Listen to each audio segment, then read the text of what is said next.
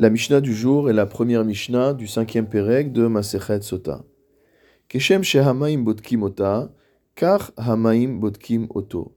De la même manière que les eaux amères bues par la femme Sota vont avoir un effet de bdika, de vérification, c'est-à-dire que si jamais elle s'est véritablement rendue impure, alors cette eau va causer sa mort. Kar hamaim botkim oto. Il en est de même pour cet homme c'est-à-dire pour celui qui est soupçonné d'avoir eu un rapport avec elle. Chez Nehemar, ainsi qu'il est dit dans Sefer Bamidbar, Ubaou, Ubaou. Il écrit deux fois le terme que ces eaux viendront, mot à mot. Et en plus, comme nous le dit le Barthénora, ils sont écrits avec un vav en plus.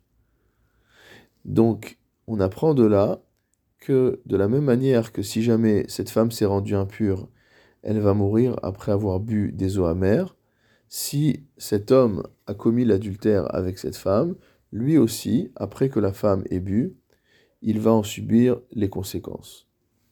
Keshem she'asura la Baal, kach la Boel. Nous avons vu dans les Mishnayot précédentes que si jamais la femme sota refuse de boire les eaux amères, elle reste interdite à son mari. De la même manière, elle est interdite à la personne avec qui elle est soupçonnée d'avoir commis l'adultère, chez Nehemar, ainsi qu'il est écrit, Nitmea venitmea. Impure, elle s'est rendue impure deux fois. D'ivré Rabbi Akiva. Tel est l'avis de Rabbi Akiva, qu'il apprend en fait du vav qu'il y a en plus sur le deuxième mot. Nitmea, elle s'est rendue impure, venitmea, et elle s'est rendue impure. Amar Rabbi Yoshua, Zecharia ben. Rabbi Yoshua a témoigné que c'était la manière dont Zecharia ben Hakatsav interprétait également le texte de la Torah. C'est-à-dire qu'il avait la même lecture que Rabbi Akiva. Rabbi Omer, Rabbi quant à lui enseigne, Shene pe'amim ha'amurim ba'parasha, im nitmea nitmea. Qu'il y a deux occurrences dans la paracha.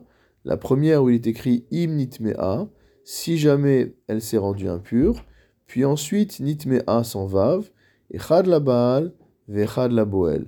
Le premier terme s'applique au mari de cette femme, et le deuxième à l'homme qui est soupçonné d'avoir commis un adultère avec elle. C'est-à-dire que sur la halacha, il n'y a pas de désaccord entre Rabbi Akiva et Rabbi, il y a juste une différence de euh, shita sur la manière d'interpréter les psukim de la Torah, les versets de la Torah.